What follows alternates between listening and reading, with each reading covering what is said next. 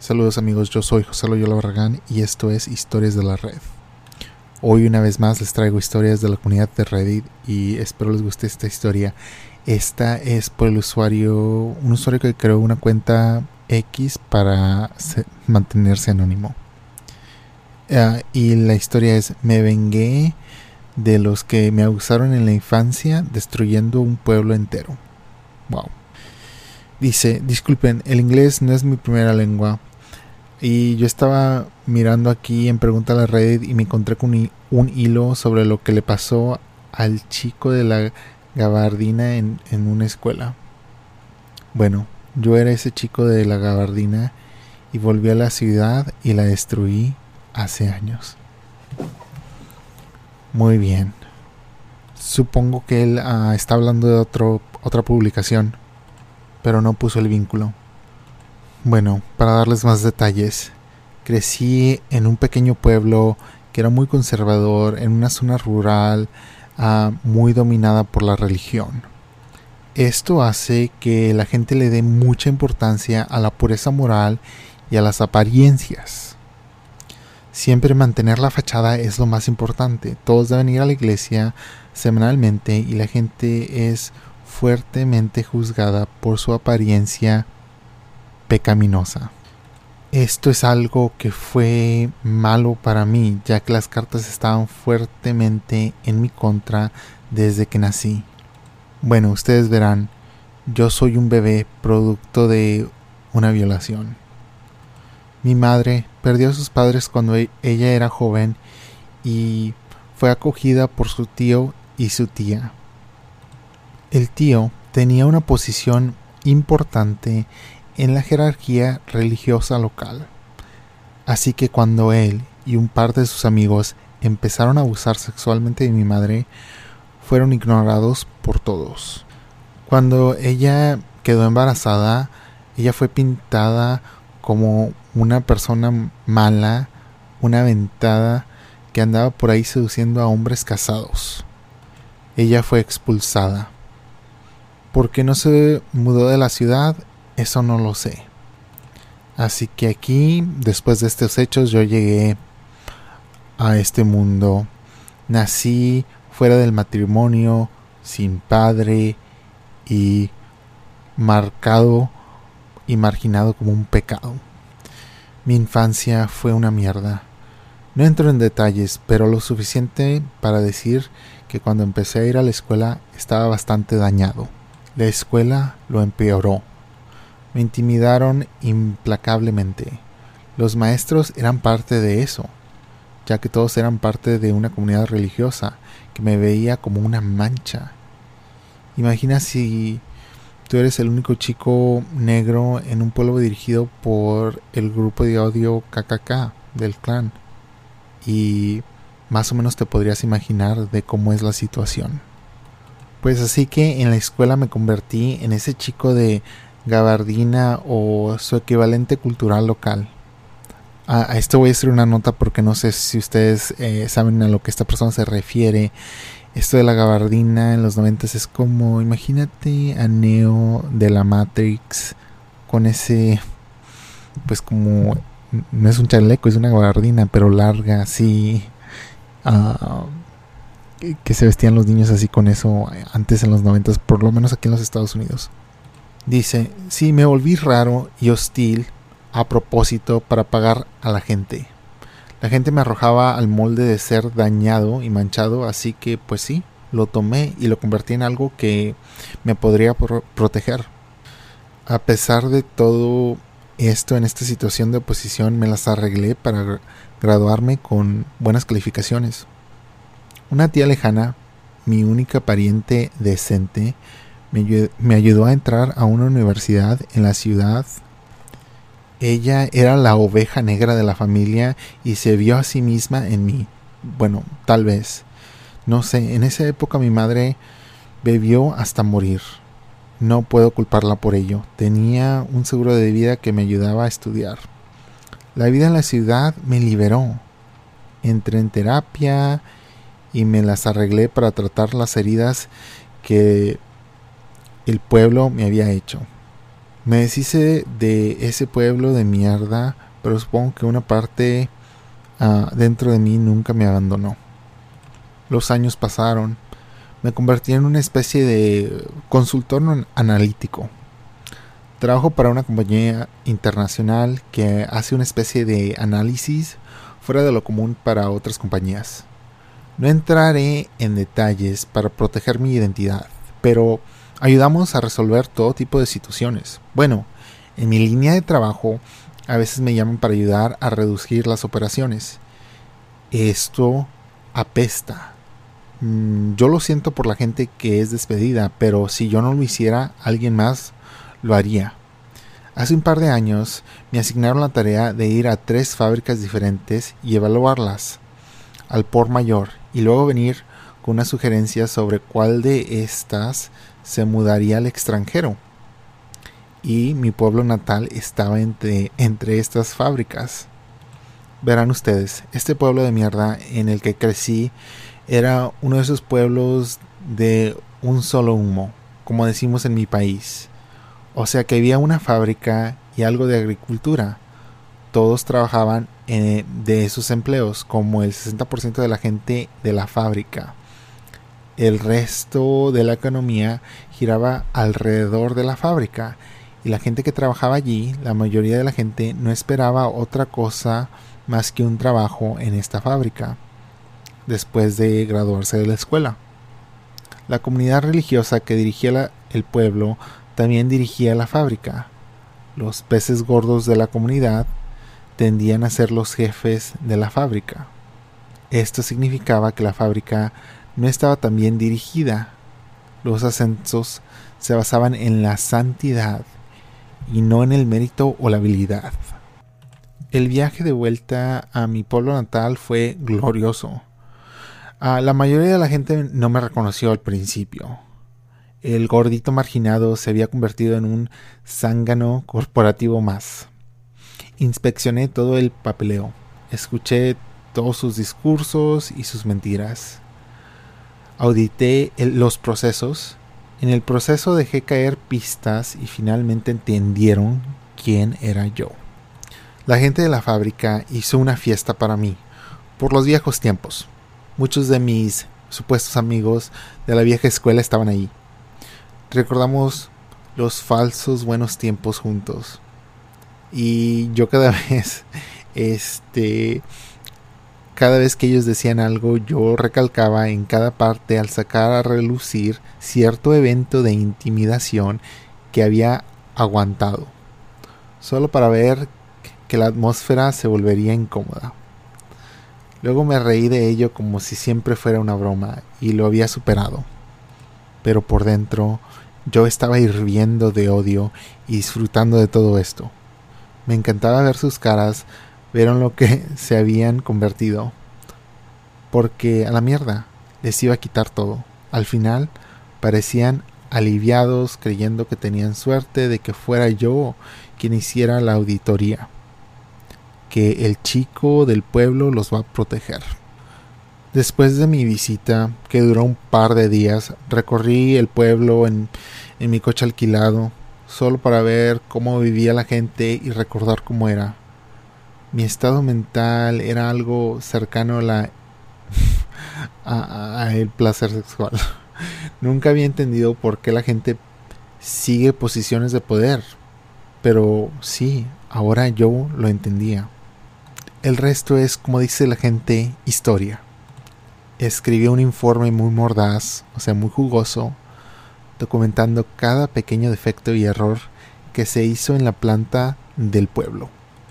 No necesité mentir o fabricar, simplemente tomé las cosas que existían y las pulí, hasta que se veían aún peor de lo que eran. La fábrica se cerró y en los siguientes tres años el pueblo murió. Ninguna empresa comercial vino a reemplazarla. El consumo de drogas y alcohol se disparó, al igual que el crimen y la violencia doméstica. Las vidas se desmoronaron, las familias se desmoronaron. Aún no se han recuperado, excepto por unas pocas almas más brillantes que se mudaron.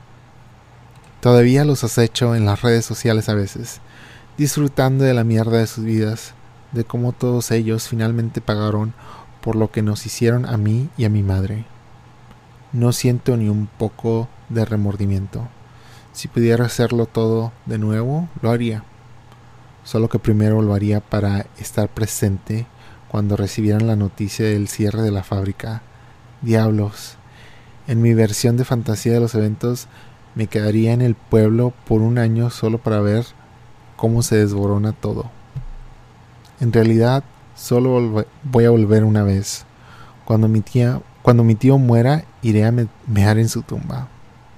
Supongo que si esta persona le hizo eso a su madre, obvio. Lo entiendo. Y luego la gente tratando así a un niño inocente. Qué asco. Realmente a veces sí me siento mal por las cosas que hacen cuando se vengan, pero en esta historia yo no tengo nada de simpatía o empatía. Se, se portaron fatales. Muy bien amigos, esta siguiente historia fue publicada por una usuaria que borró su cuenta. Uh, pero el título es Una compañera de trabajo trató que me despidieran por unos implantes de pecho, así que saqué una tarjeta de uno y se la regresé. Muy bien, la historia dice, hace cuatro años, cuando tenía 24, mi madre murió de cáncer de mama. Y como mis dos abuelas también murieron de eso, vi a un especialista para una... para... nada más para que me revisaran descubrí que tenía algunas células en uno de mis pechos que podrían haberse vuelto cancerosas en cualquier momento. Me dijeron que tenía algunas opciones. ¿Podría yo venir y hacer consulta regular cada tres o cuatro meses hasta que se convirtieran en cáncer? Me dijeron que el riesgo de las células ah, que se iban a convertir en cancerosas era muy alto debido a los antecedentes familiares. Pero también podría ser que nunca se volvieran cancerosas. Así que podría ser que yo me estuviera haciendo estas consultas por ninguna razón. La otra es que podría hacerme una sola mastectomía en el seno con las células malas, pero tendría que vigilar en el otro seno, así que seguiría necesitando ah, consultas regulares para el otro seno. La última es que podría hacerme una mastectomía bilateral y quitarme todo el tejido mamario, básicamente eliminando el riesgo. Pues bien, me hice la mastectomía bilateral. Era la opción más drástica, pero después de ver lo que el cáncer le hizo a mi madre y a mis abuelas, no quería arriesgarme. Me advirtieron sobre las cicatrices, pero me dijeron que debían ser bastante menores. Mm, no lo era y me dejaron dos enormes cicatrices rosadas y dentadas a cada lado del pecho, cada una de ellas de aproximadamente una pulgada de largo y media pulgada de ancho. Eso es un par de centímetros. Y me causó una depresión severa donde llegó a la etapa de que no quería ni salir de mi cuarto porque no quería que la gente me viera tiré mis espejos y me puse fiscalmente enferma. No, perdón, me puse físicamente enferma cuando me veía. Así que fui a un terapeuta que me sugirió un cirujano plástico. El terapeuta dijo que normalmente nunca lo haría, pero que era algo con lo que claramente yo estaba luchando y que tal vez esto me ayudaría a superarlo.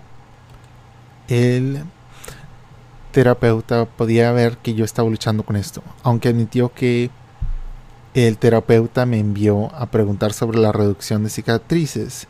El cirujano plástico sugirió una crema, un láser o implantes. La crema no funcionó y el láser era caro y arriesgado, así que opté por los implantes. Mis pechos naturales eran una copa F, así que opté por una D un poco más pequeña. Bueno, desde entonces mi salud mental ha mejorado y me siento mucho mejor con mi aspecto. Mi confianza ha aumentado así como mi autoestima. Sé que no debería ponerle tanta importancia a mi apariencia, pero No exagero con el respecto de estas cicatrices. Eran enormes, de color rosa brillante, irregulares, levantadas, realmente horribles. Horribles de ver y odiaba verme a mí misma. Y ahora están bien escondidas y apenas se pueden sentir. En la actualidad tengo 28 años y trabajo en una oficina.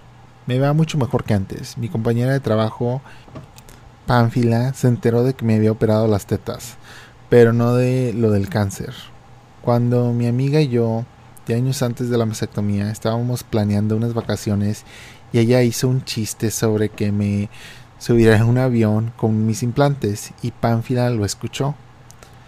Al fin del día, toda la oficina sabía que me había operado las tetas, pero no por qué. Y media docena de personas confirmaron de que Pánfila se los había platicado.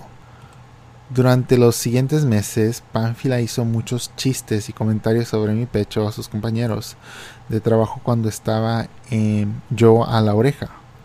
En un momento dado diciendo que tenía más plástico que Barbie y llamándome falsa de dos maneras.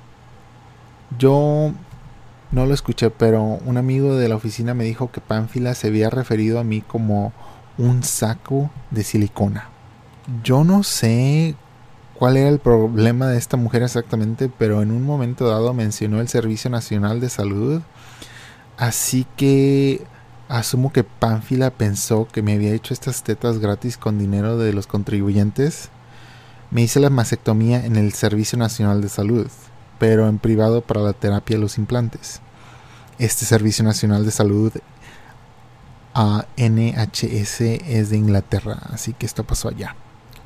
Yo le pedí que se calmara y dejara de hacer esto más de una vez, pero desafortunadamente los lugares con los que hablé con ella eran lugares como el ascensor y el baño de mujeres donde no había cámaras y Pánfila no dejaba de hacer comentarios sin importar las veces que le pidiera yo que cesara de hacerlo. No les voy a decir que esto pasaba todos los días, pero yo escuchaba al menos tres comentarios por semana durante tres meses. Llegué a mi última gota cuando Pánfila, algunos compañeros de trabajo y yo estábamos almorzando me refería a algo como ser superficial y Pánfila dijo, tú sabrías todo sobre ser superficial, mientras me hacía un gesto al pecho, así que ahí quebré.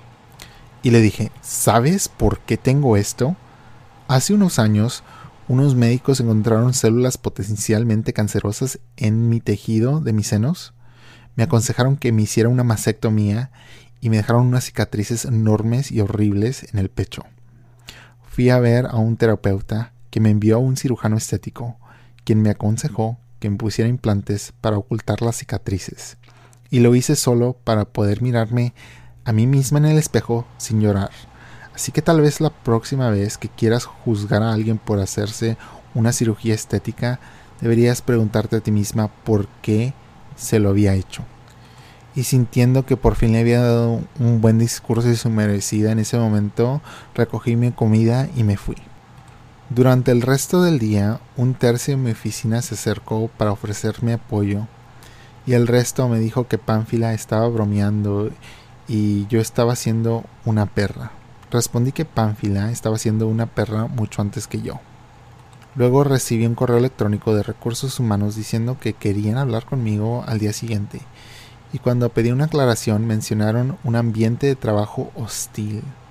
Nota, aparentemente es un término estadounidense y tiene poco peso en Inglaterra, pero es lo que se dijo por teléfono. Conocí a la persona que firmó el correo electrónico y había hablado con ella antes. Se llamaba Debbie y era amiga de Pánfila en recursos humanos, así que estaba bastante segura ah, de quién me había denunciado me di cuenta de que si esto ya estaba siendo enviado a recursos humanos necesitaba tanto munición como fuera posible, así que fui a recoger mi información. Como Debbie ya había tratado conmigo hasta ahora, yo estaba segura que ella sería la persona que iba a revisar la denuncia contra mí. Y eso, si es cierto, significaba que yo ya estaba jodida. Sin embargo, yo vagamente recordé una sección de quejas que estaba en mi contrato cuando firmé por primera vez con la compañía. Revisé el contrato y había una parte en la sección de quejas que decía que estaba permitido contractualmente solicitar un cambio de revisor si sentía que mi revisor asignado era parcial a alguien. Esto se llamaba supervisor imparcial. Fotocopié la página y resalté esa parte. Luego envié un mensaje a las personas que me habían ofrecido su apoyo a través de Facebook y les dije básicamente, Recursos Humanos ha pedido verme. ¿Alguno de ustedes recuerda que Pánfila me insultó en la cara y estarán dispuestos a escribir y firmar algo diciendo qué es lo que ustedes oyeron o escucharon y cuándo? No toda la gente estaba dispuesta a ayudarme, ya que Pánfila es una persona temida en la oficina debido a su amistad con recursos humanos y con la dirección, pero unas 20 personas estaban dispuestas a ayudarme. Yo adiviné más o menos de cuándo yo le había pedido a Pánfila que dejara de, de acosarme. Le había preguntado como cuatro veces en estos meses anteriores y las fechas exactas no eran muy fáciles de adivinar porque generalmente pasaba cuando yo estaba almorzando o cuando estaba llegando al trabajo. Pero escribí todo, también más o menos con el tiempo ah, que consignaba con las fechas. Y también lo que pasó en la cafetería cuando me confronté con ella y di la lista y de los nombres del personal que estaba ahí y que fueron testigos. Llegué a trabajar un poco más temprano la mañana siguiente. Fui a ver a todos los que me habían enviado mensajes y la mayoría de ellos se las arreglaron para darme una carta impresa y firmada. Algunos no lograron escribir una, pero este sí me dieron ah, apoyo. No son palabras exactas, ya que hay 16 cartas para ah, mm, compartir con ustedes aquí, pero más o menos el mensaje era mi nombre es fulanito de tal, trabajo con Pánfila y con esta otra mujer a tal fecha, a tal hora más o menos, hablamos con Pánfila durante esta ocasión se refirió, se refirió a esta mujer como y luego pusieron el insulto Consideré que esto era inapropiado ya que estaba directamente relacionado con la apariencia de ella y estoy dispuesto a seguir adelante para establecer que Pánfila ha estado hablando de esta persona en el lugar del trabajo de la misma manera desde hace tres meses causando incomodidad y creando lo que siento es un ambiente de trabajo hostil firmado por fulanito de tal. Bueno, al fin del día yo tenía como 16 cartas, todas de diferentes personas Ah, y una de estas personas estaba en el comedor cuando yo tuve mi conversación con Pánfila. Algunas incluso tenían viñetas de todo lo que Pánfila les había dicho sobre mí o sobre otras personas, ya que resulta que Pánfila tiene problemas con la apariencia de mucha gente. Aparentemente hizo comentarios sobre el peso de un compañero de trabajo y algo antisemita sobre la nariz de otro compañero todo lo cual fue puesto en estas cartas. Hay algunas 45 personas en la oficina, así que aunque 16 no eran la mayoría, es una cantidad decente. Las cartas no eran muy largas, la mayoría era solamente un párrafo, pero tenían toda la información necesaria. Bueno, me pidieron que fuera a recursos humanos a las 10 de la mañana. Llevé las cartas de mis compañeros de trabajo, la fotocopia de la página de mi contrato y mis fechas y horas en una pequeña carpeta conmigo. Llegué allí y Debbie fue la que supervisó la entrevista. Se levantó de su escritorio lista para llevarme a otra habitación. Inmediatamente volteé con el otro trabajador de recursos humanos que estaba presente y le dije, entonces mi reunión es con usted también? Y Debbie respondió, no, tú estás conmigo. Le respondí que esto no me parecía nada bien ya que mi contrato establece que tengo derecho a un supervisor imparcial. Y mientras lo decía, saqué el papel ah, del contrato de mi carpeta. Debbie lo leyó. No dejé que agarrara el papel porque tenía una trituradora muy cerca. Ella dijo que podía ser imparcial, le respondí que no quería ser una molestia, pero que sabía de buena fuente que la persona que estaba al otro lado de la queja era su amiga y mi contrato dice que yo puedo tener una supervisora imparcial. Así que Debbie se fue para conseguir un supervisor El supervisor me preguntó cómo sé que no puede ser imparcial y le digo que sé de buena fuente que la pánfila es la que está del otro lado de esta queja. Es una amiga íntima de Debbie. Le pregunto a Debbie si esto era cierto, a lo que ella solo respondió yo puedo ser imparcial. El supervisor tomó un profundo respiro, pidió al otro representante de recursos humanos que lo acompañara y los cuatro fuimos a revisar la queja. Les, agradecí por ser tan complacientes, me preocupaba que los estaba molestando. David sacó la queja y los tres la revisaron conmigo. David tuvo un aspecto homicida todo este tiempo que duró la, todo este tiempo que duró la entrevista, ya que había previsto claramente despedirme, o al menos recomendar que me despidieran. La entrevista estuvo algo así. Tomó más de media hora y siguieron haciéndome las mismas preguntas pero con diferentes frases, así que esta es una versión drásticamente condensa. Pregunta. Dijiste afuera que crees que Pánfila te reportó. ¿Por qué? Respuesta. Pánfila ha tenido un problema conmigo desde hace tres meses. Pregunta. ¿Por qué usted no acudió con nosotros cuando se dio cuenta de que Pánfila tenía un problema? Respuesta. Yo no tenía ningún problema con ella. Pregunta, ¿qué problema tiene Pánfila con usted?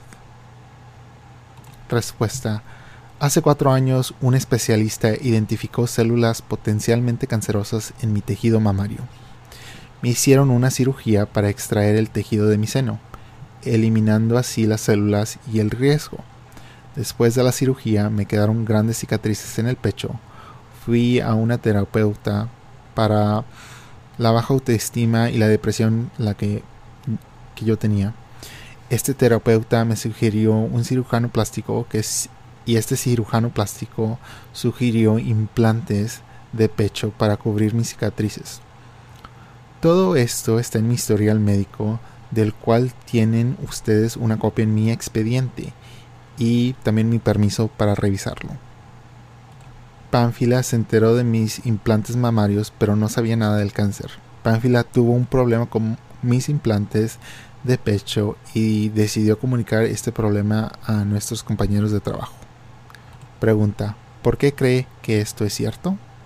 Respuesta, aquí hay 16 declaraciones firmadas por diferentes compañeros de trabajo, todas ellas testificando que Pánfila les comentó a toda la oficina que me había puesto implantes mamarios el día que se enteró y desde entonces ha hecho comentarios sobre estos implantes con frecuencia tienen citas mm, de lo que Pánfila les dijo al respecto y fechas y horas aproximadas. Pregunta, ¿fechas y horas aproximadas? Respuesta, nadie sabía que esto se intensificaría tanto, así que nadie tomó notas cuando estaba ocurriendo. Pregunta, ¿qué evento o eventos creen, cree usted que llevaron directamente a esta queja de acoso? Respuesta. Para mí, el acoso comenzó cuando Pánfila le contó a todo el mundo sobre mis implantes mamarios, sin mi permiso. Pero en cuanto a la denuncia presentada en mi contra, probablemente sería lo que ocurrió en el comedor ah, ayer. En el comedor, sí. Pánfila hizo un comentario acerca de que yo era una persona superficial mientras hacía gestos con mis senos. Yo le respondí dándole una versión abreviada de mi historia médica relevante y terminando con un, comentario acerca de la importancia de obtener la historia completa. Hay cámaras en el comedor, así que estoy seguro de que ustedes podrán encontrar esta conversación. Admito que podría haber manejado mejor la situación, pero después de tres meses sentí que tenía que poner firmemente un alto. Aquí hay una lista de nombres de personas que también estuvieron presentes. Había seis personas en la mesa, incluyéndome a mí y a Pánfila. Una de estas personas también está en esas cartas y ha escrito su relato de la conversación y lo ha firmado. Pregunta, ¿había tenido una conversación con Pánfila antes de esto con respecto a sus comentarios ah, que ella hacía con, sobre sus senos? Respuesta, varias pláticas, especialmente en los últimos tres meses. Cada vez que le comuniqué que me sentía incómoda y molesta con estos comentarios que ella estaba haciendo, uh, y apreciaría que ella dejará de hacerlos. Pregunta, ah, ¿usted sabe si Pánfila se enteró de su antiguo cáncer en algún, momento en estos meses? Respuesta, no. No se mencionó en la conversación con mi amiga a la que Pánfila estaba escuchando y no se lo dije porque francamente no es su asunto suyo y no sentí la necesidad de detallar mi historial médico a una compañera de trabajo para evitar más acoso sexual. El supervisor se puso de pie y dice, bueno, creo que hemos terminado aquí. Me da la mano y me envía de regreso a mi escritorio diciendo que tendría noticias suyas después de que revisaran las pruebas, las cartas, la cámara, el historial médico y todo lo que ya tenían, y tomarían una decisión sobre el caso. Yo regresé a mi escritorio y saqué mi currículo y me preparé para empezar la búsqueda de trabajo de nuevo. Pasó una hora y la persona que escribió la carta y estaba ahí para la conversación del almuerzo es llamada para una reunión con recursos humanos. Vuelve diez minutos después. Las otras personas que también estaban ahí para la conversación del almuerzo son llamadas una por una, con la excepción de Pánfila. Todos se van por unos 10 minutos y luego regresan. Encuentran un compañero de trabajo y dicen que recursos humanos quiere verlos. Luego las personas que escribieron cartas pero no estaban allí ayer también son llamadas una por una y se van por unos 10 minutos cada una. Algunas duran más tiempo, otras menos. Alrededor de las tres y media parece que todos los que escribieron una carta o estuvieron en el, en el comedor han sido entrevistados. Entonces finalmente llaman a Pánfila. Se va por unos 30 minutos y regresa humeante o sea que le está saliendo como humo por la cabeza. Me mira fijamente mientras trabajo, pero yo la ignoro. A las cuatro y media, Pánfila es llamada de nuevo recursos humanos. A las cinco de la tarde, todo el mundo se va o se prepara para irse cuando Pánfila vuelve a la oficina. Me mira fijamente todo el tiempo que está empacando su escritorio. Luego comienza a decirle a cualquiera que quiera escuchar que la despedí antes de subir al ascensor. Llega un correo electrónico de recursos humanos que en mi caso está cerrado. Actualización. Solamente quiero poner un comentario de que no importa la razón por la que yo me puse estos implantes. Aún no me debieron haber acusado.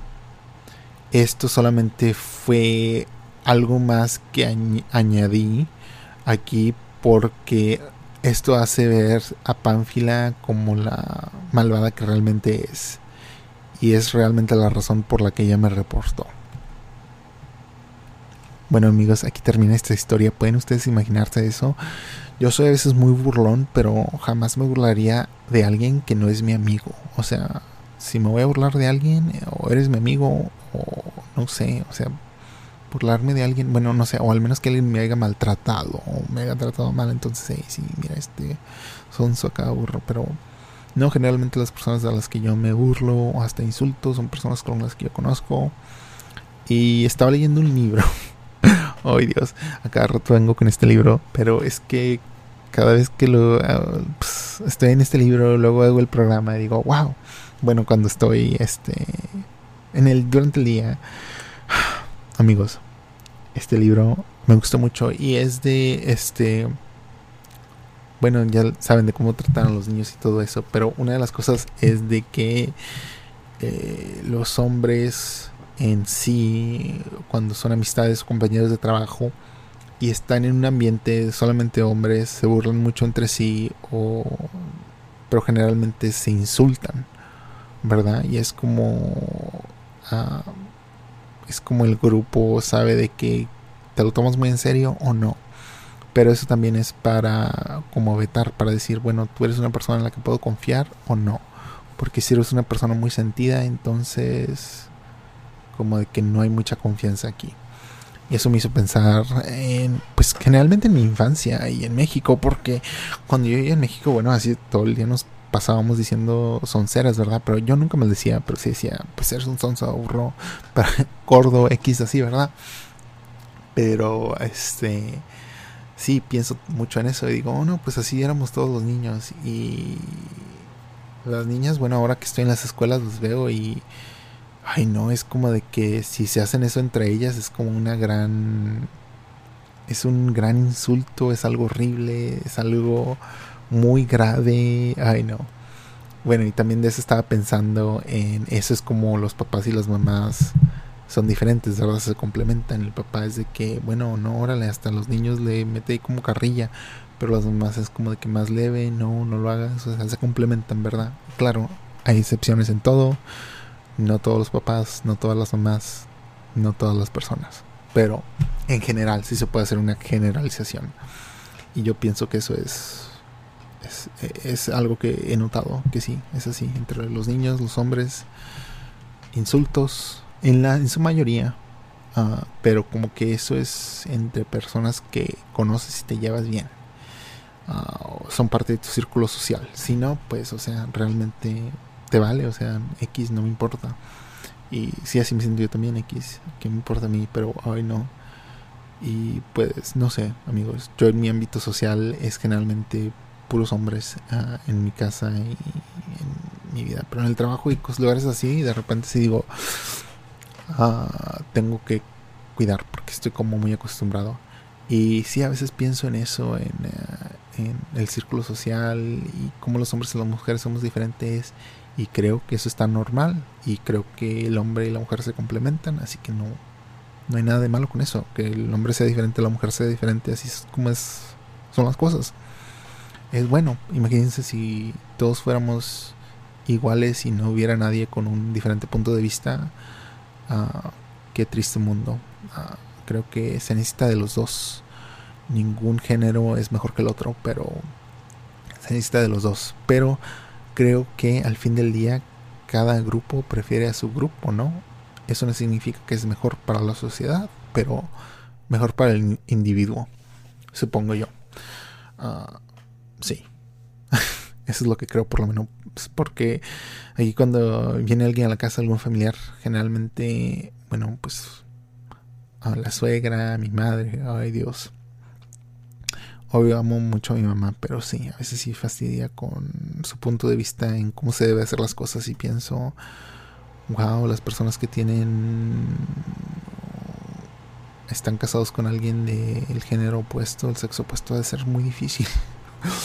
ha de ser muy difícil. Uh, te has de ser viejo muy, muy pronto, pero claro, es así es la vida. Nada es fácil. Sin nada es fácil, amigos. Pero bueno, no. Estoy feliz de estar vivo. Por favor, suscríbanse al podcast. No me gusta decir podcast porque me gustan las palabras en español. Así que a mí me gusta decir transmisión encapsulada. O la cápsula, que eso es un, un pod, es una cápsula. Esta es una cápsula, es un archivo digital que está encapsulado en un MP3 y se va. Y por favor, suscríbanse porque no sé, hay como que mucha gente, bueno, no mucha gente, como hay como tres docenas de gente que escuchan mi programa, pero nomás tengo dos suscriptores. ¿Qué onda con eso? Por favor, no sean gachos, no me hagan llorar.